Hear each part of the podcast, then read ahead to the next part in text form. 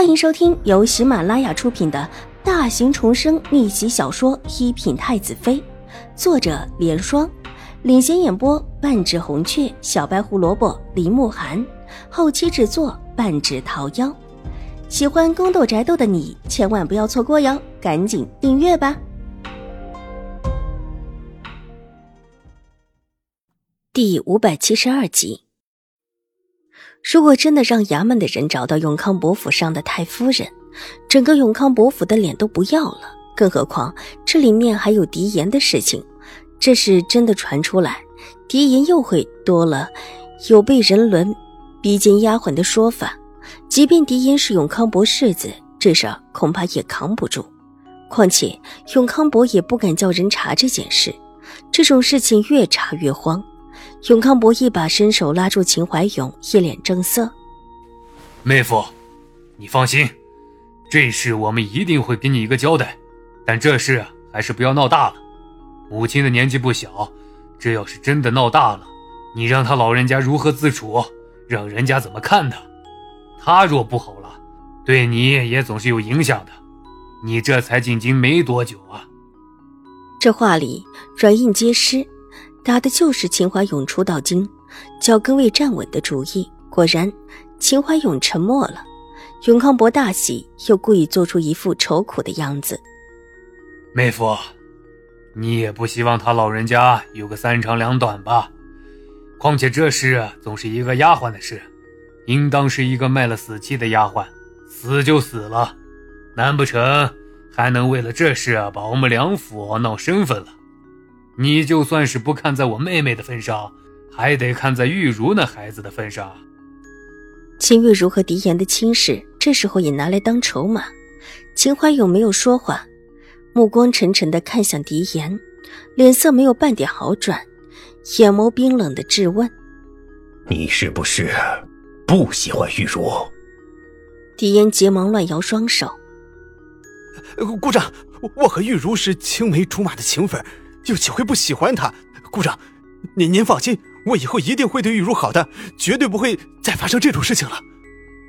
他这个时候哪里敢说秦玉茹不好？虽然他这时候回想过来，恨不得把秦玉茹掐死，脸上却不敢显露出来。黄蕊的事情就一定是秦玉茹告诉他姑母的。小厮可是看到有人掉了帕子，一定是秦玉茹的丫鬟。他知道这事之后，居然不来跟自己闹，反而把事情推到姑母这。只要想到眼前的这些祸事都是秦玉茹惹出来的，狄言就气得心肝都哆嗦。但这时候显然不是报仇的时候，他忍这口气。我不愿意再看到狄氏。秦怀勇的目光又转向了永康伯，永康伯脸色大变：“你什么意思？”“我没什么意思。”只是想告诉你们，这以后贵府的人也少来探望。原本狄氏还算是好的，自打进了京之后，整个人就跟换了一个人似的。秦怀勇冷冷的道，目光扫过坐在一边神情紧张的狄氏，见他想要说话，冷哼一声。狄氏吓得急忙低头。发生了今天的事情，他现在对上秦怀勇越发的觉得弱势。即便现在自家大哥大嫂在场，他也强横不起来。黄蕊还没有被收拾，提醒着他眼前的事情还没有被处理掉。这事发生的太过突然，而且还让秦怀勇把他和狄言的话听了个正着，几乎让他没有再翻盘的可能性。咬着牙恨恨地瞪了一眼狄言。心里烦躁气闷，两手用力的握起，努力的平息着自己心头翻起的欲火。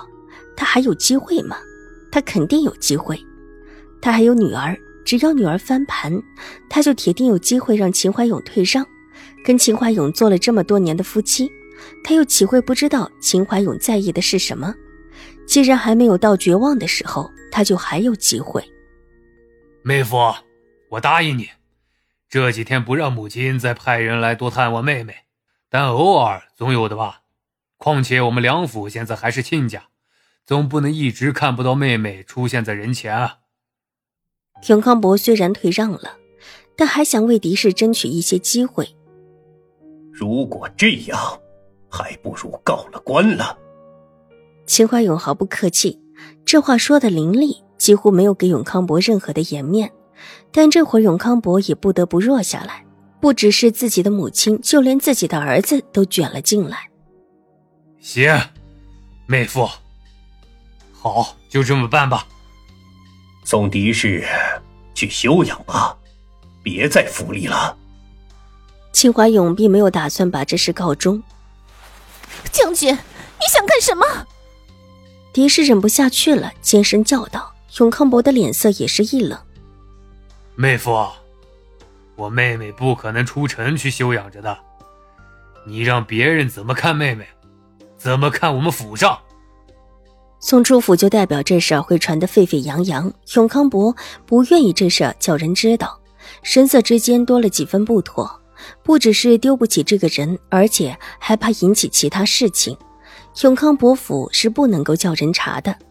见永康伯如此，秦怀勇也知道这是触及了他的底线，这也是之前迟迟没有对永康伯府提议的一个重要原因。但是眼下，他却坚定的认定要这么做，就以他不善待玉茹、婉如的名义吧。你，你这说的是什么意思？我妹妹苛待了玉茹。